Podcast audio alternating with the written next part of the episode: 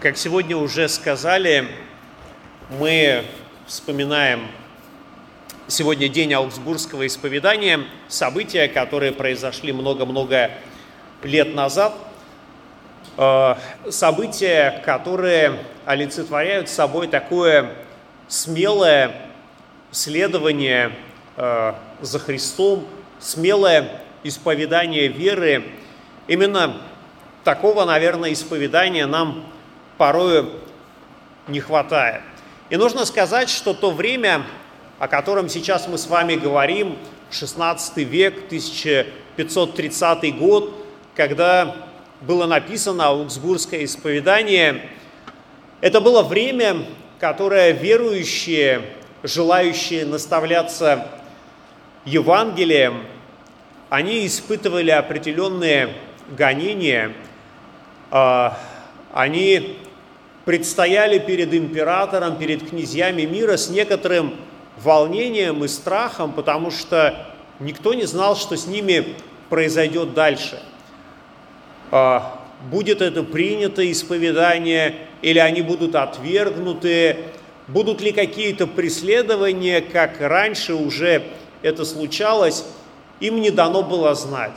Но, тем не менее, а, в своем следовании за Христом они были верны Богу.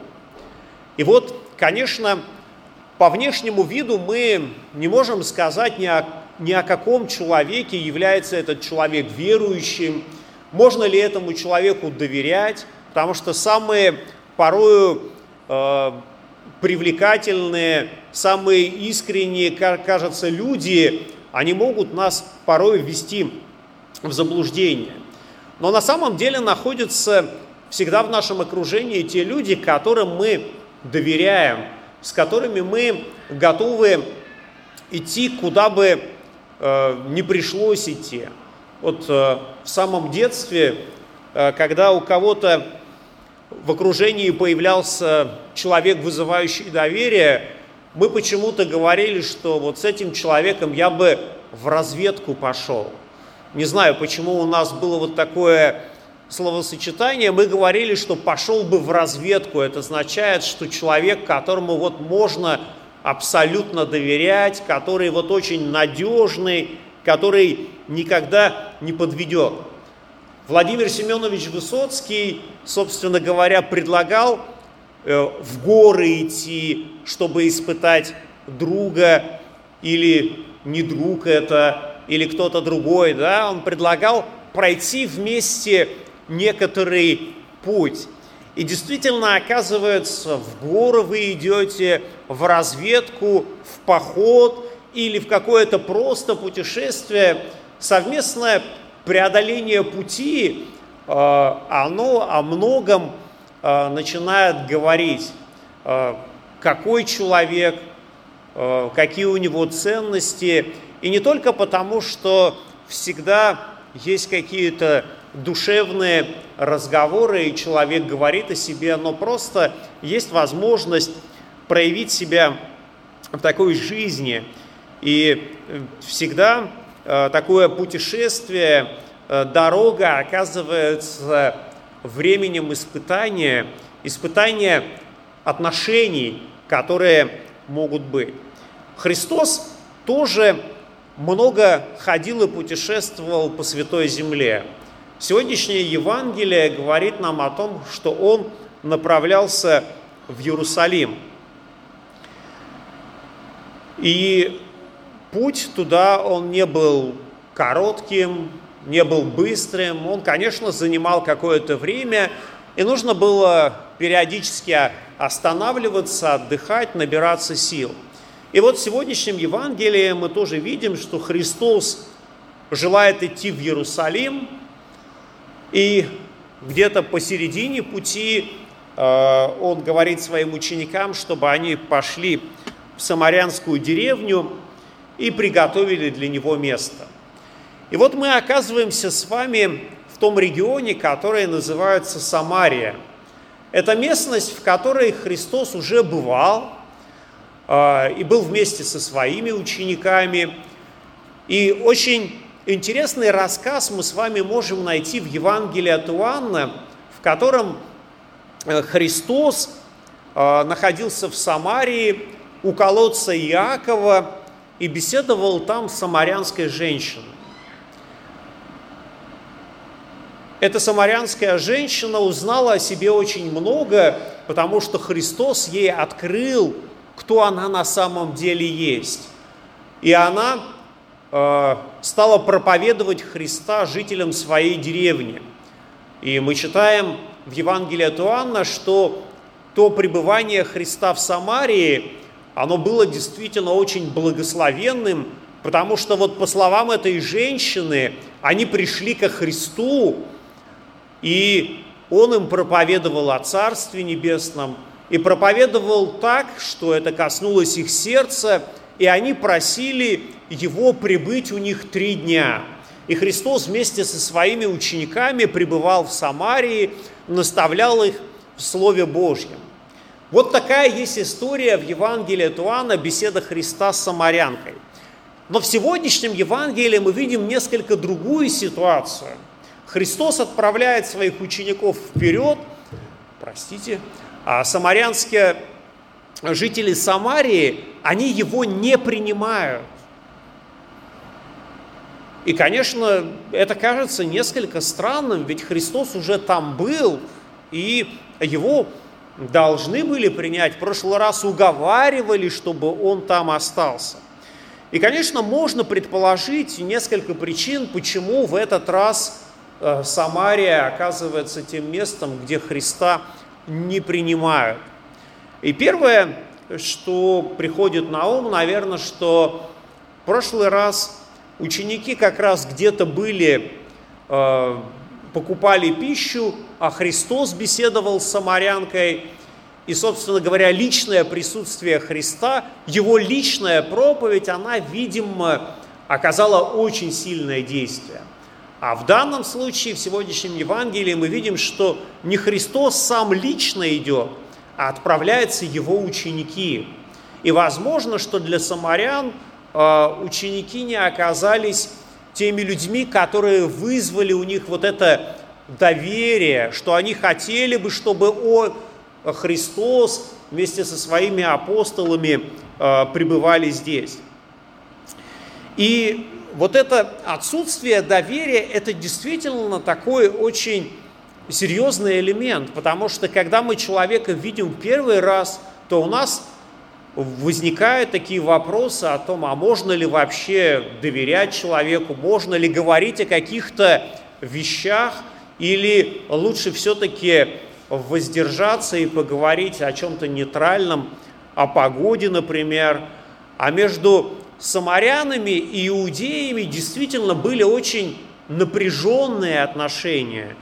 Между этими народами были такие возведены барьеры, которые созидались просто годами. Враждебность а, между народами посеять нетрудно, но очень трудно вот эти барьеры преодолеть, очень трудно восстановить эти отношения – Конфликт между иудеями и самарянами, он длился не один год, не один, э, даже не одно десятилетие. И поэтому вполне себе мы понимаем, что э, апостолы, которые ну, по внешнему виду были иудеями, они не вызывали никакого доверия у самарян. И более того, вызывали, скорее всего, самые неприятные чувства. И вот эта конфликтность этой ситуации, она видна и в сегодняшнем Евангелии, потому что от того, что апостолам пришлось общаться с самарянами, э, апостолам от этого тоже было не очень хорошо. Они, э, можно сказать, вскипели от того, что их не принимают, и они говорят о том, что давай мы вызовем огонь с небес, чтобы попалить эту самарянскую деревню. И вот этот пример э, огня с неба, с неба мы можем найти э, как раз в Святом Писании, э, в четвертой книге царств рассказывается о том, как пророк Илия, он уничтожил несколько воинов, которые царь Самарийский отправлял э, вопрошать Вильзевула, божества Акаронского, и вот пророк Илия вызвал огонь с неба, чтобы уничтожить этих посланников и царя. Но тогда точно было вроде бы как известно, что они шли не вопрошать Господа, а вопрошать идола. И вроде бы здесь с этой точки зрения понятно, что пророк Илия действовал в вопросах веры. Но насколько э, это было оправдано, мы с вами не можем до конца э, понять, правильно ли он поступил. Возможно, что как Божий пророк он не мог поступить по-другому. И воодушевившись этим э, примером, апостолы говорят, что мы можем повторить, мы можем сделать то же самое, что было тогда во времена пророка Илии. Но Христос их останавливает и говорит о том, что не знаете, какого вы духа, потому что Сын Человеческий пришел не разрушать, а спасать. И это действительно оказывается очень важным. Вторая причина, почему апостолов и Христа в Самарии не приняли, она могла заключаться в том, что с предыдущего визита Христа утекло много воды, прошло много времени, и Христа уже успели подзабыть.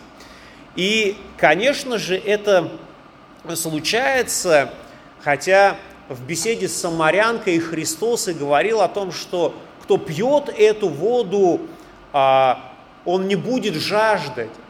Но, видимо, этих трех дней не хватило для того, чтобы среди самарянского народа все-таки произошел вот это, вот это покаяние, произошел переворот, чтобы они приняли Мессию. Возможно, что кто-то исправил свою жизнь, но все в ближайшее время вернулось на круги свои. И это действительно так происходит, когда мы не имеем постоянного э, назидания, когда мы не находимся в постоянной молитве, когда мы не слышим Слово Божье, то мы порой увлекаемся какими-то своими предыду... пре... прошлыми делами, и это с человеческой точки зрения понятно, когда Христа а, распяли, когда апостолы остались как бы не удел, они тоже говорят, пойдем ловить рыбу. То есть они тоже хотели вернуться к своим делам. И это, повторюсь о том, что вроде бы понятно, что без духовного назидания, без постоянной такой духовной пищи мы можем вернуться э, к своим прошлым делам, к своим грехам, которыми мы были связаны, от которых мы благодаря Христу отказались, но не пребывая в собрании, не назидаясь Словом Божьим, мы можем вернуться к прошлым грехам. Об этом очень э, хорошо говорится в Святом Писании, в книге «Притч», и апостол Петр также говорит, пес возвращается на свою блевотину, и вымыта свинья идет валяться в грязи. Очень такая сильная и емкая пословица, которая действительно показывает, что если внутри ничего не поменялось, если наше внутреннее, э, внутренний Христос, которого мы приобрели в святом крещении, не возрастает, то мы можем легко вернуться к предыдущему образу жизни.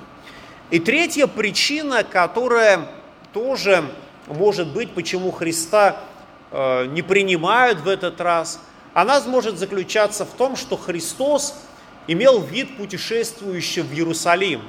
И как ни странно, сравнивая вот этот сюжет и предыдущее посещение Самарии, мы видим, что здесь оказывает очень сильное влияние направление движения.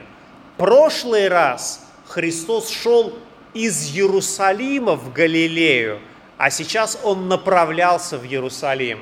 И вот, видимо, это направление для самарян, оно тоже могло их смутить, потому что он имел вид путешествующего в Иерусалим, Так мы читаем в сегодняшнем, в сегодняшнем Евангелии.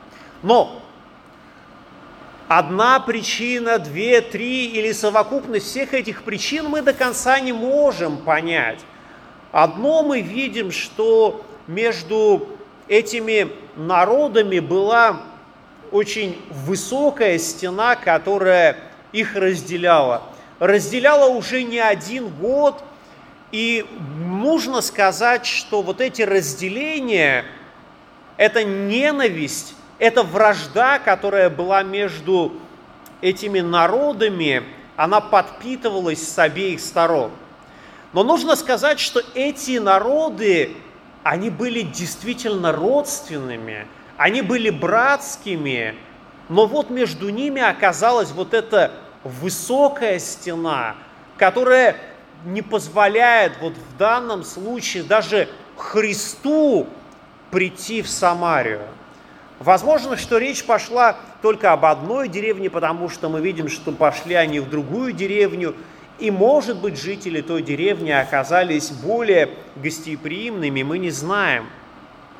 Но что очень важно, что Христос вот эту горячесть своих апостолов, которые хотели вызвать огонь с неба, он э, гасит, потому что Христос не желает, чтобы между какими-либо народами была вражда, была ненависть, э, как это было между иудеями и самарянами.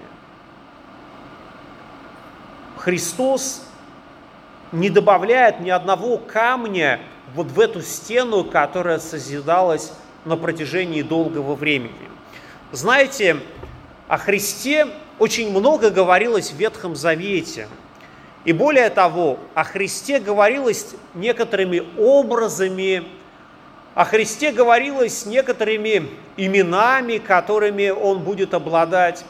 И в книге пророка Михея мы можем прочитать описание мессианского времени – описание Мессии, и в нем называется одно из его имен. Мы можем прочитать у пророка Михея такие слова.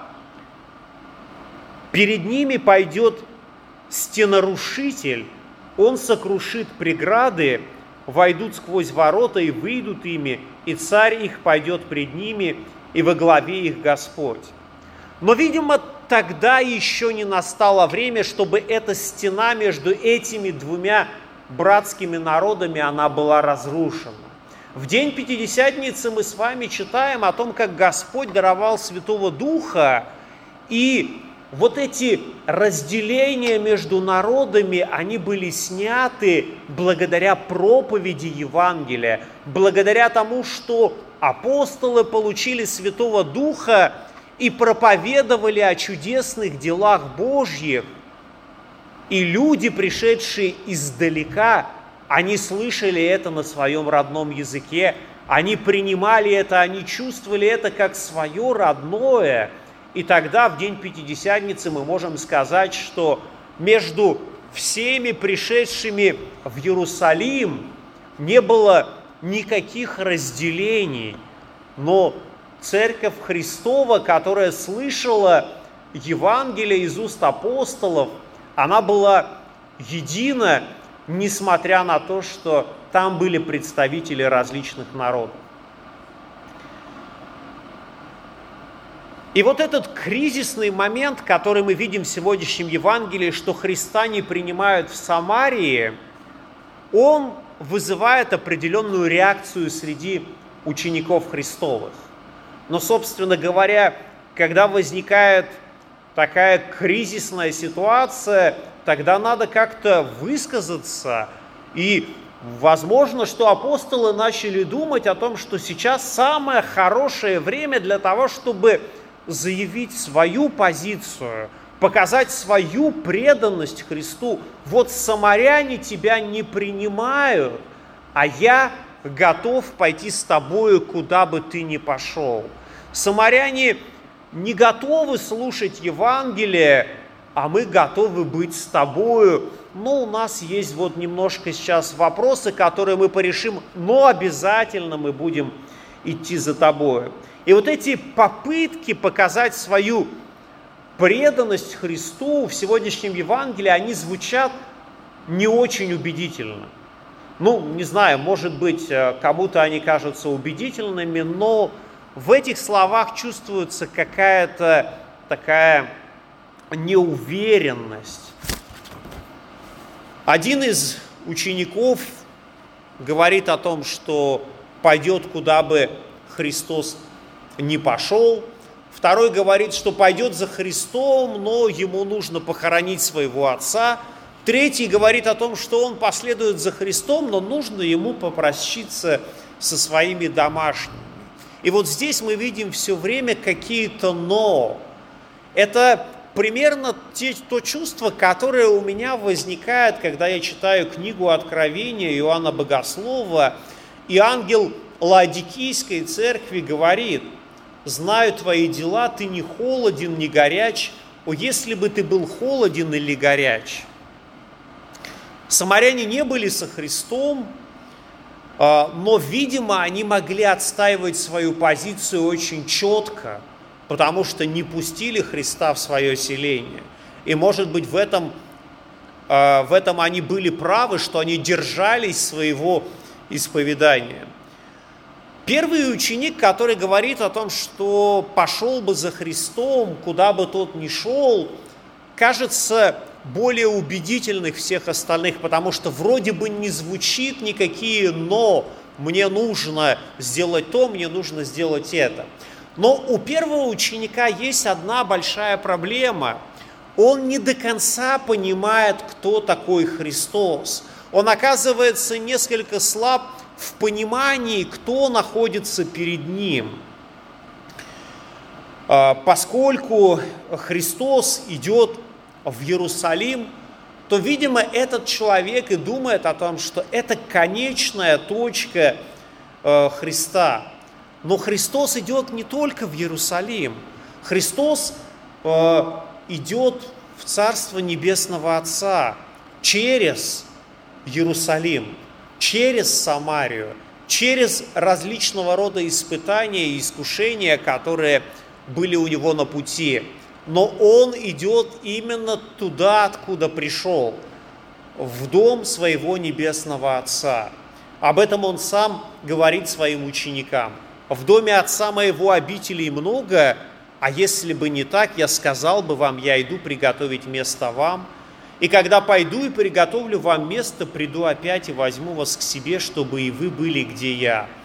А куда я иду, вы знаете и путь знаете.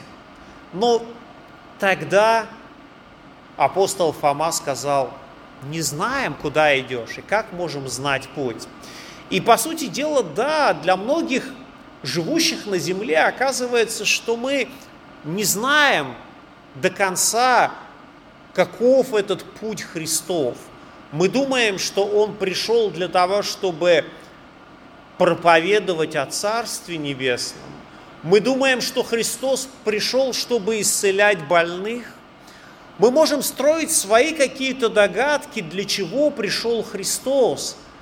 А Христос, по сути дела, пришел для того, чтобы пройти через вот эти все, через этот крестный путь и умереть не в Иерусалиме, а за его пределами – и как Христос говорит о том, что Сыну Человеческому негде преклонить голову, так и было после своей смерти Христа погребли в чужой могиле за пределами Иерусалима, в гробнице э, Иосифа, которую он для себя сделал. Но так получилось, что действительно Христу негде было преклонить голову. Ученик, которого Христос призывает следовать за собой и говорит о том, что нужно похоронить своего отца, он, по сути дела, э, считает, что спасение – это дело будущего, что когда-то, возможно, немного позднее я буду думать о вере, буду посещать собрания, буду назидаться Словом Божьим, но и он говорит о том, что позволь мне прежде похоронить своего отца. Он говорит, что сейчас вроде бы еще не время, чтобы следовать за Христом. Но так ли это на самом деле? Когда возвещалось о Царстве Небесном, то говорится о том, что нужно отпустить измученных на свободу, проповедовать лето Господне благоприятное. Именно так Христос э, проповедовал в синагоге города Назарета и говорил о том, что ныне исполнились слова пророчества сего.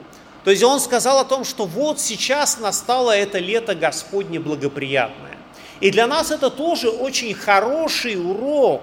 Если мы думаем, что вопросы веры – это те вопросы, которые можно отложить на завтрашний день, на послезавтрашний, или когда у меня будут решены какие-то свои семейные вопросы, жилищные или рабочие вопросы, то мы как раз уподобляемся этому человеку, который говорит о том, что да, я пойду за Христом, но позволь мне прежде похоронить своего отца. Другой ученик тоже не готов в данный момент следовать за Христом.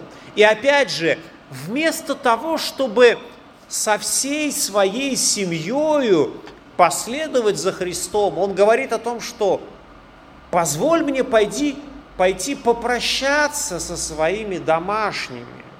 Разве к этому Христос нас призывает?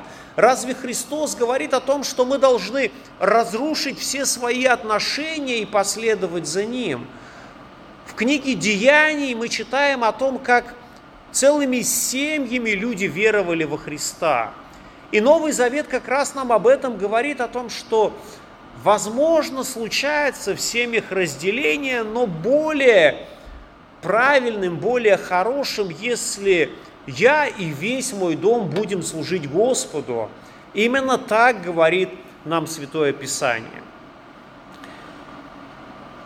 как мы должны были бы отнестись к сюжетам, которые мы читаем в Евангелиях, где говорится о вдове, которая потеряла своего сына и обращается ко Христу, о капернаумском сотнике, который проделывает огромный путь, чтобы просить о своем сыне, об отце, который приводит к ученикам Христовым бесноватого сына, они не могут ничего сделать. Если нужно попрощаться со своими родными и близкими, то все эти сюжеты, они просто теряют свой смысл. И действительно для христианина очень важно, чтобы не только глава семейства, не только муж стал верующим или жена, но чтобы вся семья была верующим. Потому что мы же хотим пройти путь до конца и оставаться верными э, Христу. А сделать это с дорогими, близкими, с любимыми людьми гораздо проще, нежели без них.